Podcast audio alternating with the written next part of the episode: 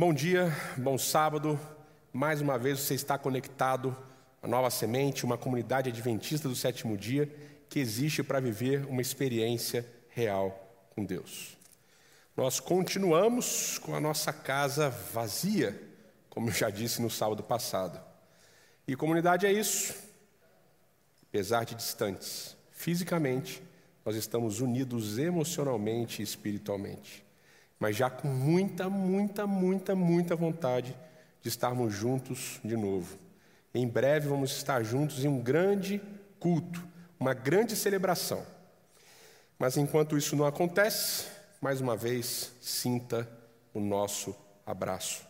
Nós continuamos orando por você, orando pela sua família, orando pela saúde de vocês.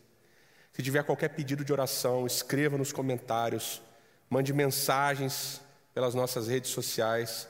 a gente gostaria de orar muito por você e pelos seus pedidos. Que Deus continue confortando cada um de nós, cada família que está sofrendo e nos dando força para enfrentarmos essa tempestade que estamos vivendo. De novo, se você está assistindo agora, ou você vai ver depois, quem sabe, não sei que horas você está vendo, deixe o seu like, o joinha, né? Se inscreva no canal, ative o tal do sininho para receber as notificações. E hoje é o último dia dessa série, dessa série no princípio. E eu queria, pela última vez, dar um, um zoom aqui, um, um look aqui para vocês do nosso cenário, feito pela Lília Lima. Um cenário maravilhoso.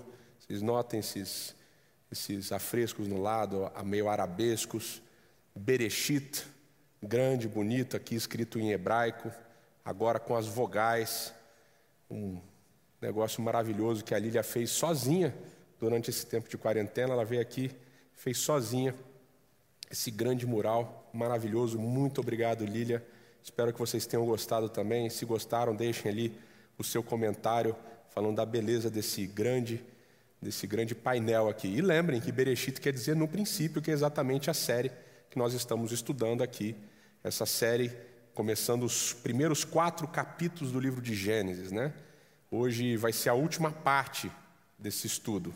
Nós já vimos sobre o Espírito Santo, como o Espírito Santo agiu intensamente na criação, continua agindo na nossa vida, que a primeira ordem de Deus, o primeiro mandamento é que vida gera vida.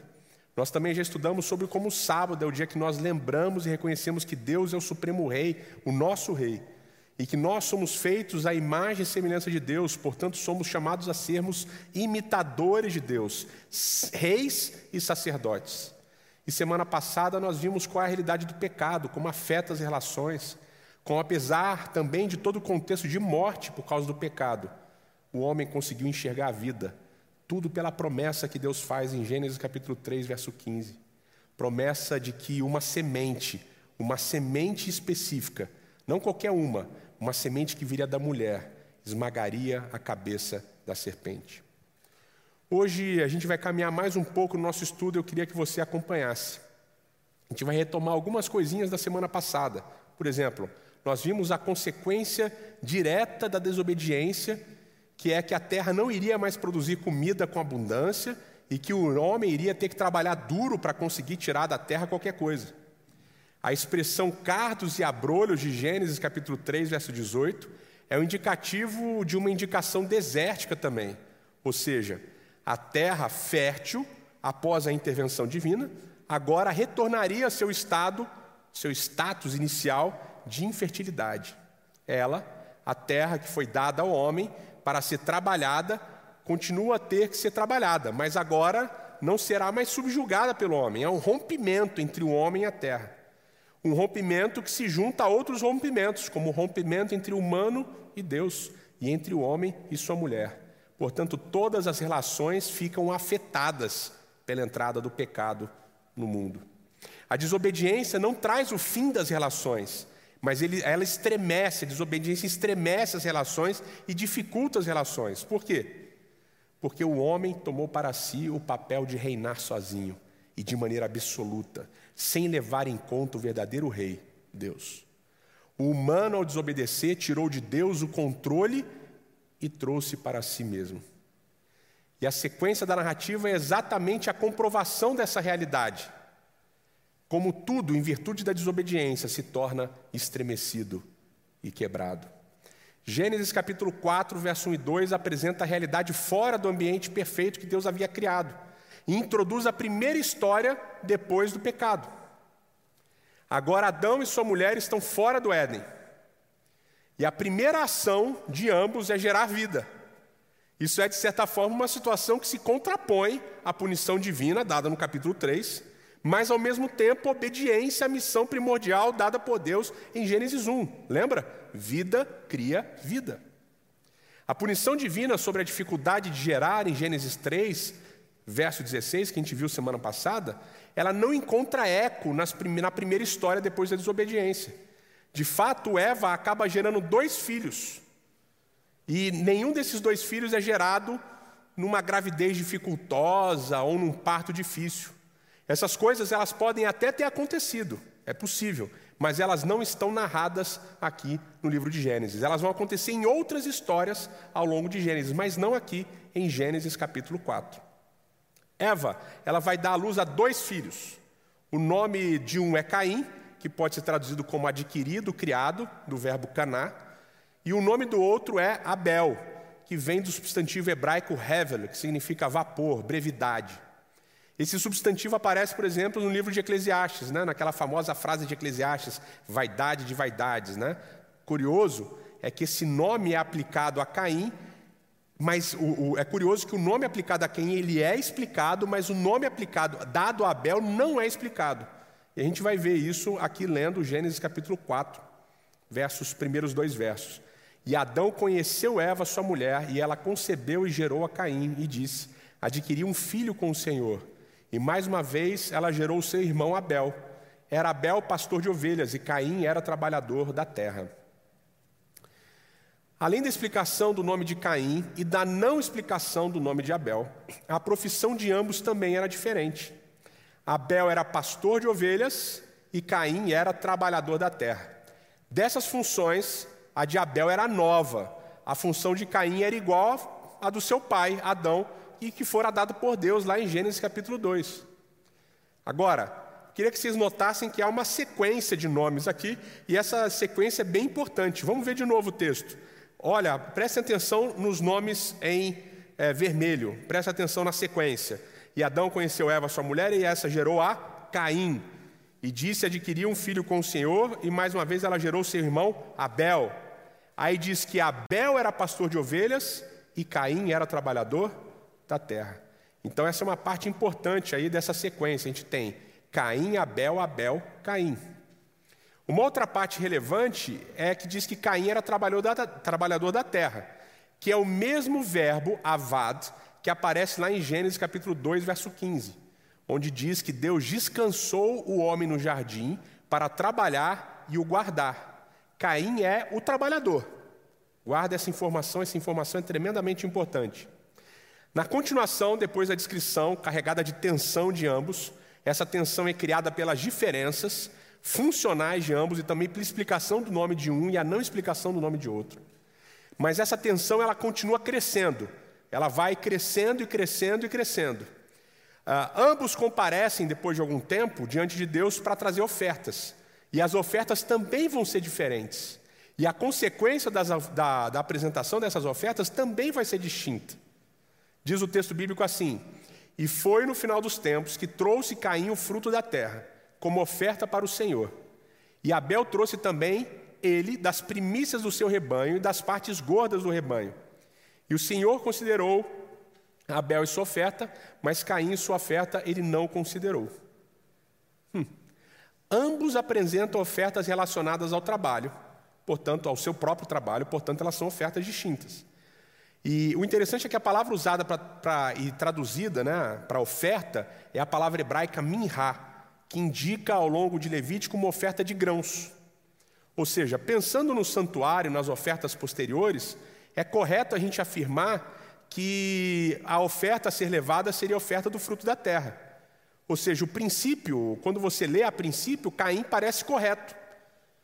Mas quando a gente observa um pouquinho mais sutilmente como o narrador descreve as ofertas, a gente vai perceber que a oferta de Caim não possui qualificadores, adjetivos.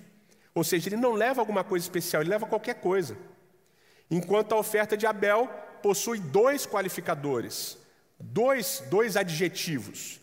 Abel vai levar os primogênitos do rebanho e os mais gordinhos dos primogênitos do rebanho. Quer dizer, o narrador sutilmente indica que a oferta de Abel era uma oferta especial, diferenciada, e a oferta de Caim, não. Quando o narrador indica essa diferenciação da oferta de Abel e Caim, o uso dos qualificadores indica que Abel pensou em levar alguma coisa melhor que ele tinha em seu rebanho. E Caim não. Então, voltando ao texto, perceba que aquela mesma ordem se repete. Olha de novo. No final dos dias, no final dos tempos, trouxe Caim né, o fruto da terra como oferta para o Senhor, e Abel trouxe também ele das primícias do seu rebanho, das partes gozas do rebanho, e o Senhor considerou a oferta de Abel. E, a, e, e, mas a oferta de Caim ele não considerou. Novamente a gente tem a mesma ordem: Caim, Abel, Abel e Caim. E aqui, mais uma vez, a atenção se dá também pela alternância dos nomes.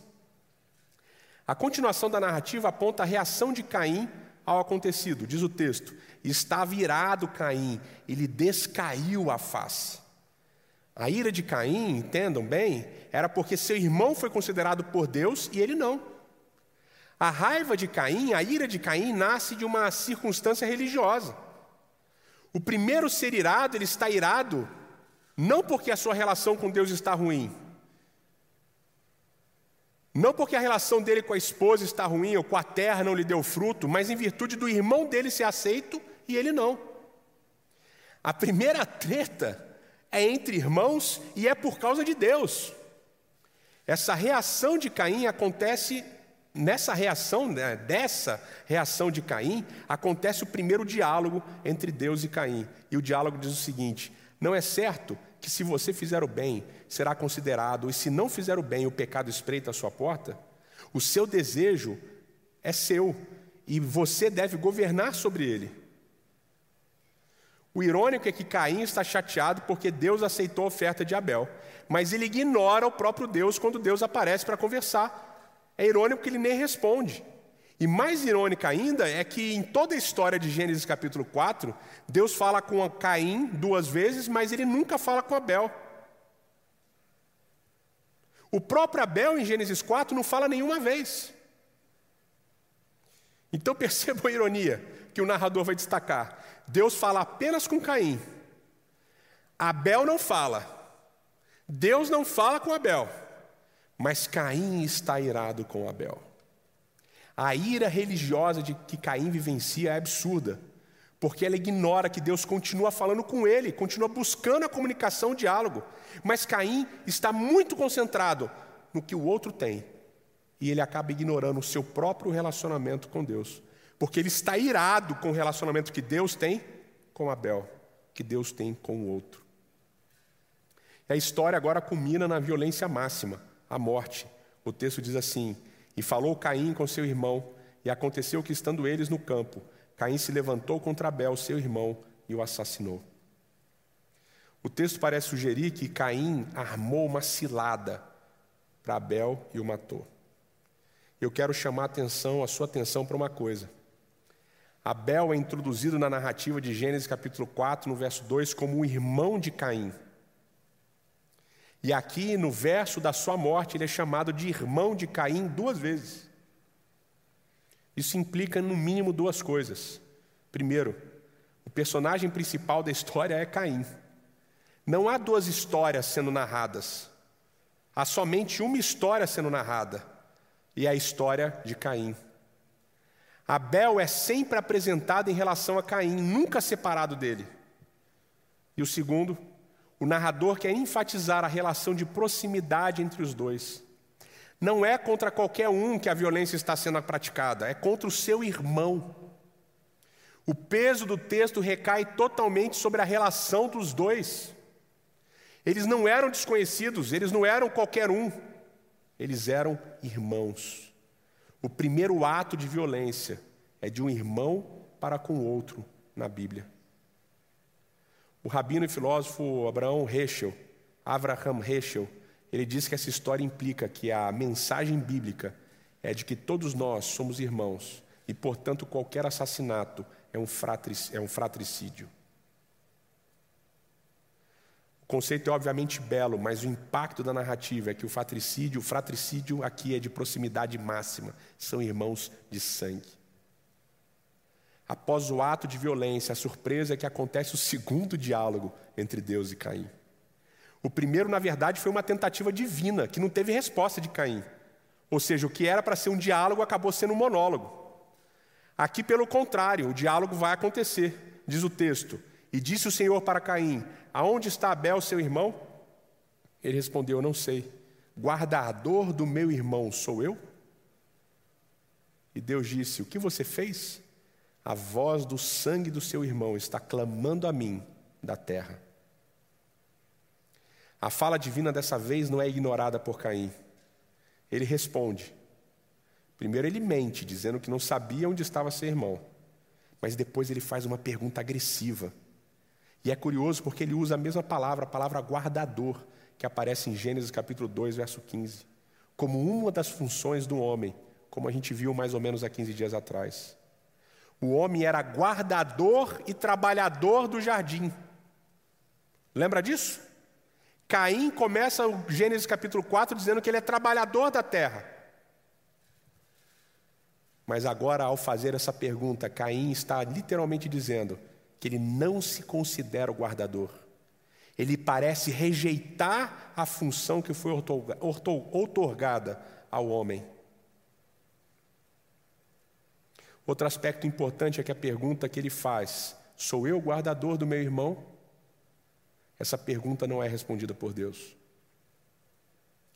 Quando isso acontece, uma narrativa, quando tem uma pergunta que é feita, mas não é respondida, na verdade, o texto está convidando o leitor a ponderar, a pensar, a refletir e a então responder.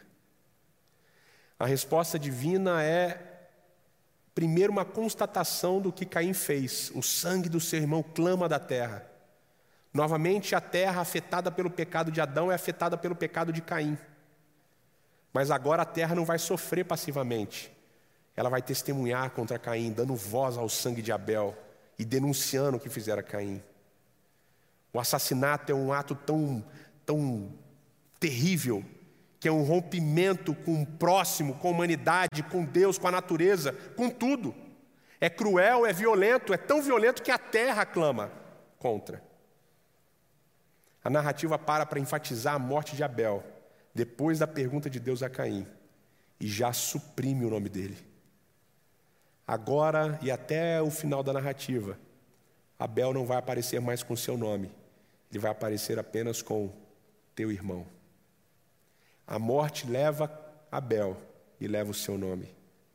O nome que significa vapor, brevidade, é por fim explicado, porque Abel desaparece da história.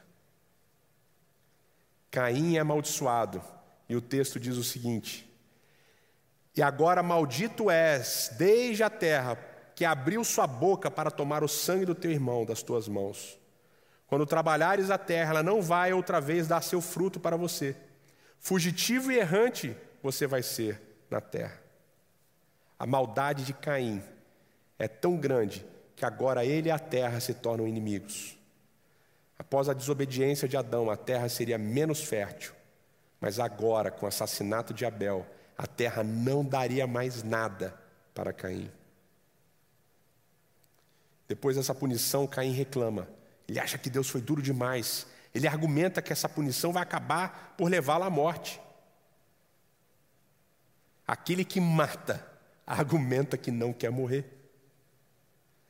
E o final intrigante da história é que Deus atende esse pedido. Deus coloca um sinal em Caim, na fronte de Caim, e impede que alguém lhe tire a vida. O famoso sinal de Caim é, portanto, uma marca da misericórdia de Deus. Deus age com graça e misericórdia para com o fratricida e lhe poupa a vida naquele momento. A narrativa continua. Caim casa, Caim tem filhos, Caim funda a primeira cidade. Diz o texto: Caim conheceu sua mulher e ela concebeu e gerou Enoque, e ele construiu uma cidade. Já Abel morre. Abel morre e desaparece da história completamente. Ele não tem filhos, ele não tem semente, ele não tem lugar, ele não tem mais história. Caim permanece e Abel desaparece. A história de Abel é um lembrete de quão injusta é a vida.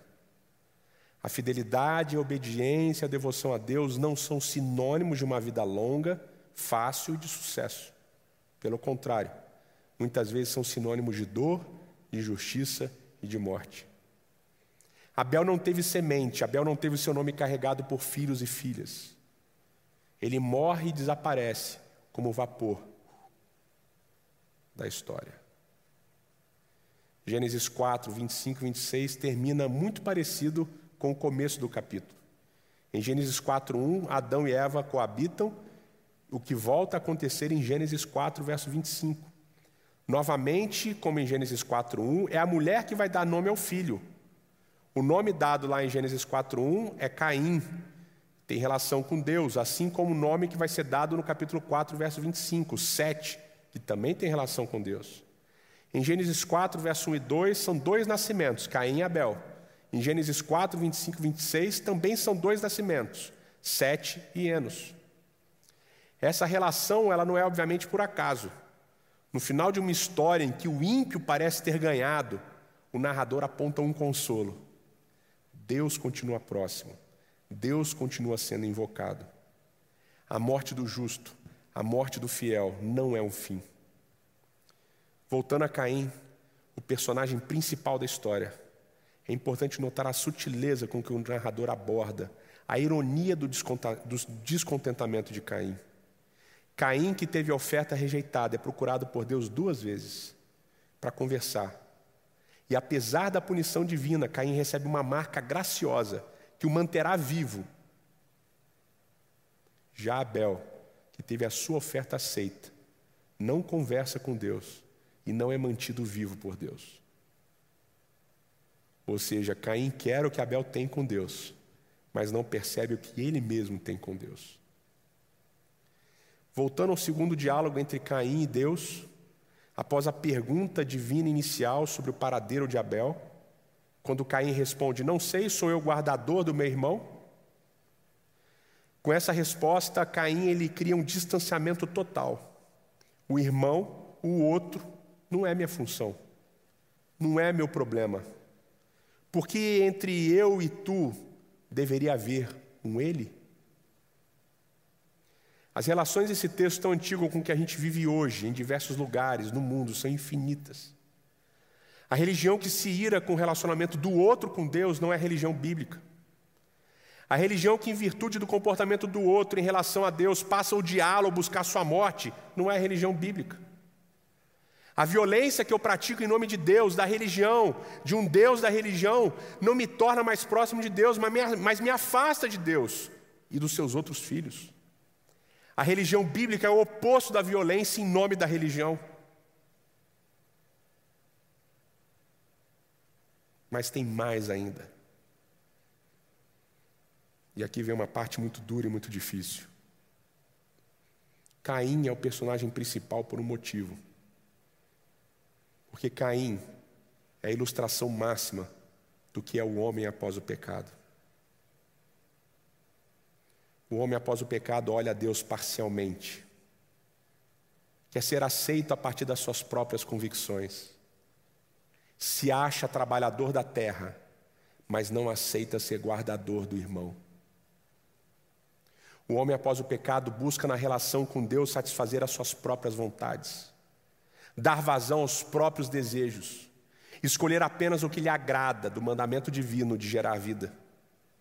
Caim pergunta e pergunta porque ele não aceita ser o guardador do irmão. E Deus não responde, porque essa não é uma pergunta digna, é uma pergunta estúpida. Porque Deus entende que Caim o está rejeitando. Porque ao rejeitarmos o nosso próximo, nós rejeitamos o próprio Deus. Jesus é bem claro nessa perspectiva quando ele diz o seguinte: Em Mateus capítulo 25, num contexto de juízo, Jesus diz o seguinte: Então o rei dirá àqueles que estiverem à sua esquerda: Apartai-vos de mim, malditos, para o fogo eterno, preparado para o diabo e seus anjos, porque tive fome, não me destes de comer, tive sede, não me destes de beber, sendo forasteiro, não me hospedastes, estando nu, não me vestistes, achando-me enfermo e preso, não me não fostes ver-me. E eles perguntarão: Senhor, quando foi que te vimos com fome, com sede, forasteiro, nu, enfermo ou preso e não te assistimos? Então lhes responderá: Em verdade, em verdade que vos digo, que sempre que o deixaste de fazer a um destes meus pequeninos, dos mais pequeninos, a mim mesmo deixastes de fazer. A base bíblica da existência é reconhecer no outro o Criador de todos e por isso amá-lo como nós amamos a Deus.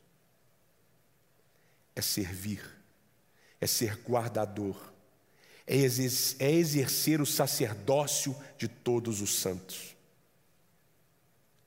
Nessas últimas semanas, com um debate falacioso entre quarentena economia, meu grande amigo Lucas Iglesias nos lembrou de um trecho importante da Mishnah, um documento judaico antigo de discussões das leis da Bíblia.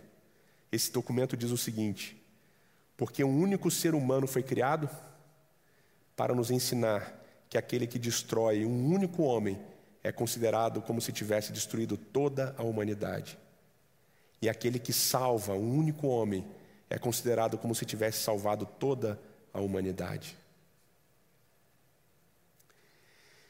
Caim é o personagem principal, porque ele reproduz o que é a humanidade afastada de Deus e centrada somente em si, buscando a vontade própria, egoísta, pouquíssimo preocupada com o outro. Caim é o personagem principal na narrativa porque o texto está repetindo a pergunta para você: Sou eu guardadão do, aguardador do meu irmão? E essa pergunta ela continua sem resposta porque a pergunta está aí para você responder. E como você vai responder?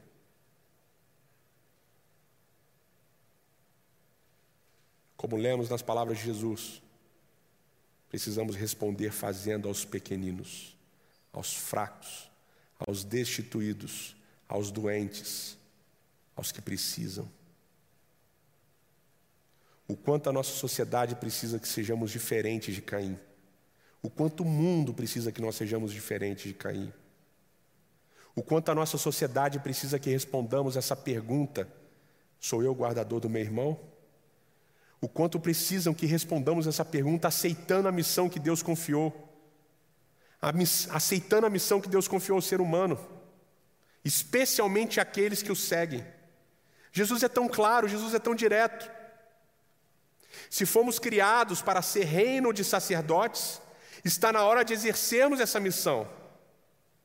Está mais do que na hora de sermos uma comunidade atuante, preocupada com o próximo, com o destituído, com o órfão, com a viúva. Nós da Nova Semente temos diversos projetos com diversos recursos: assistência, aulas de música, cestas básicas, missão transcultural. Temos um núcleo de voluntariado Servimos uma comunidade em Carapicuíba. Mas nós constantemente precisamos de recursos e de gente para ajudar. Eu quero terminar fazendo um pequeno apelo. Se você faz parte dessa comunidade, significa que você escolheu responder a pergunta, dizendo que você é sim um guardador do seu irmão. Portanto, se você é parte dessa comunidade, ajude, se voluntarie, se disponha. Ajude com seus talentos, com seus recursos, com sua presença. Se você não faz parte, mas quer fazer a sua parte, nos procure.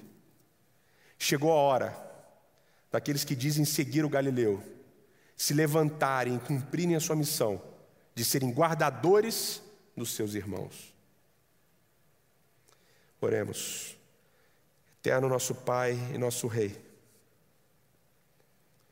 ao terminarmos essa série,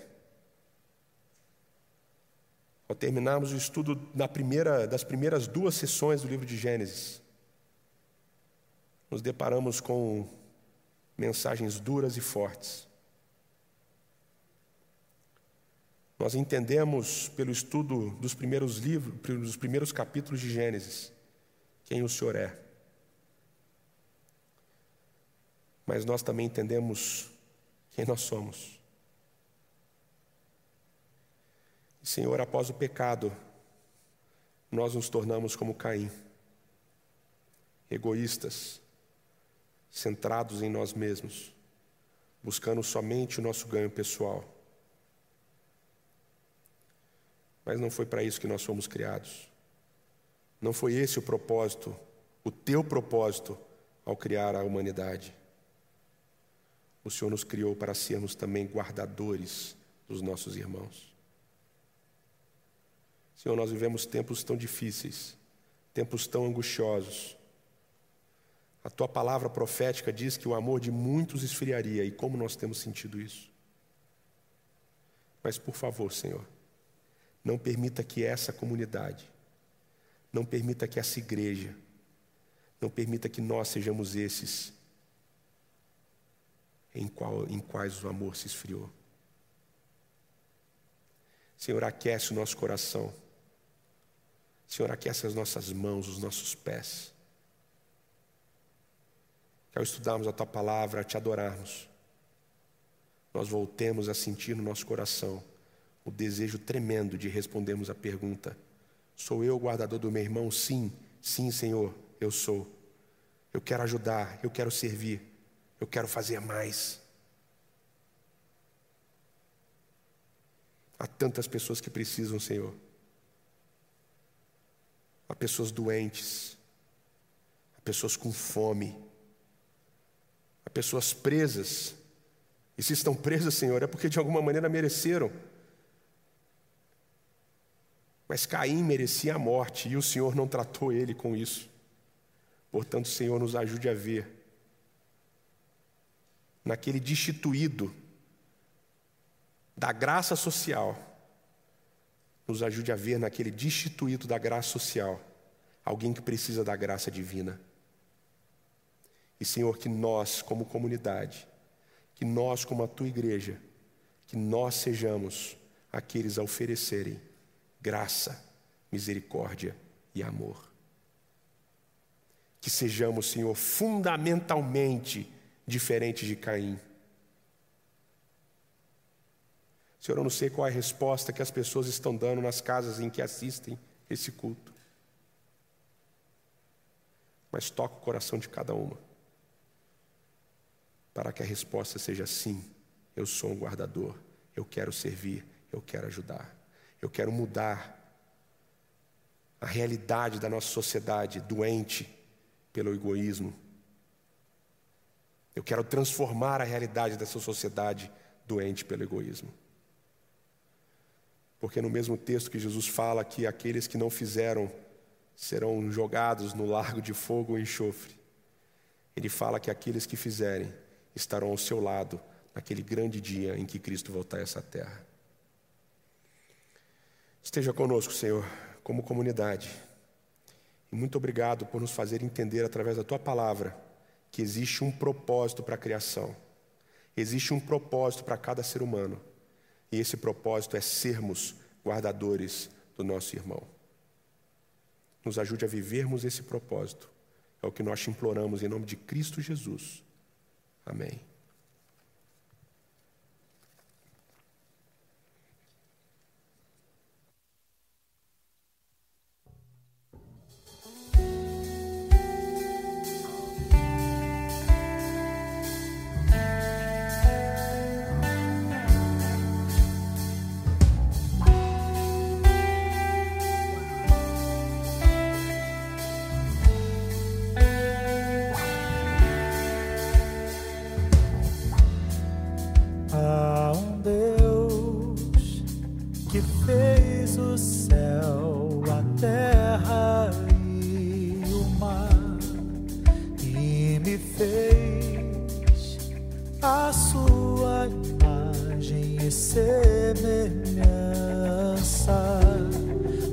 Mais que eu tente entender a razão, não vou conseguir. Por sua palavra o mundo criou, mas me esculpiu.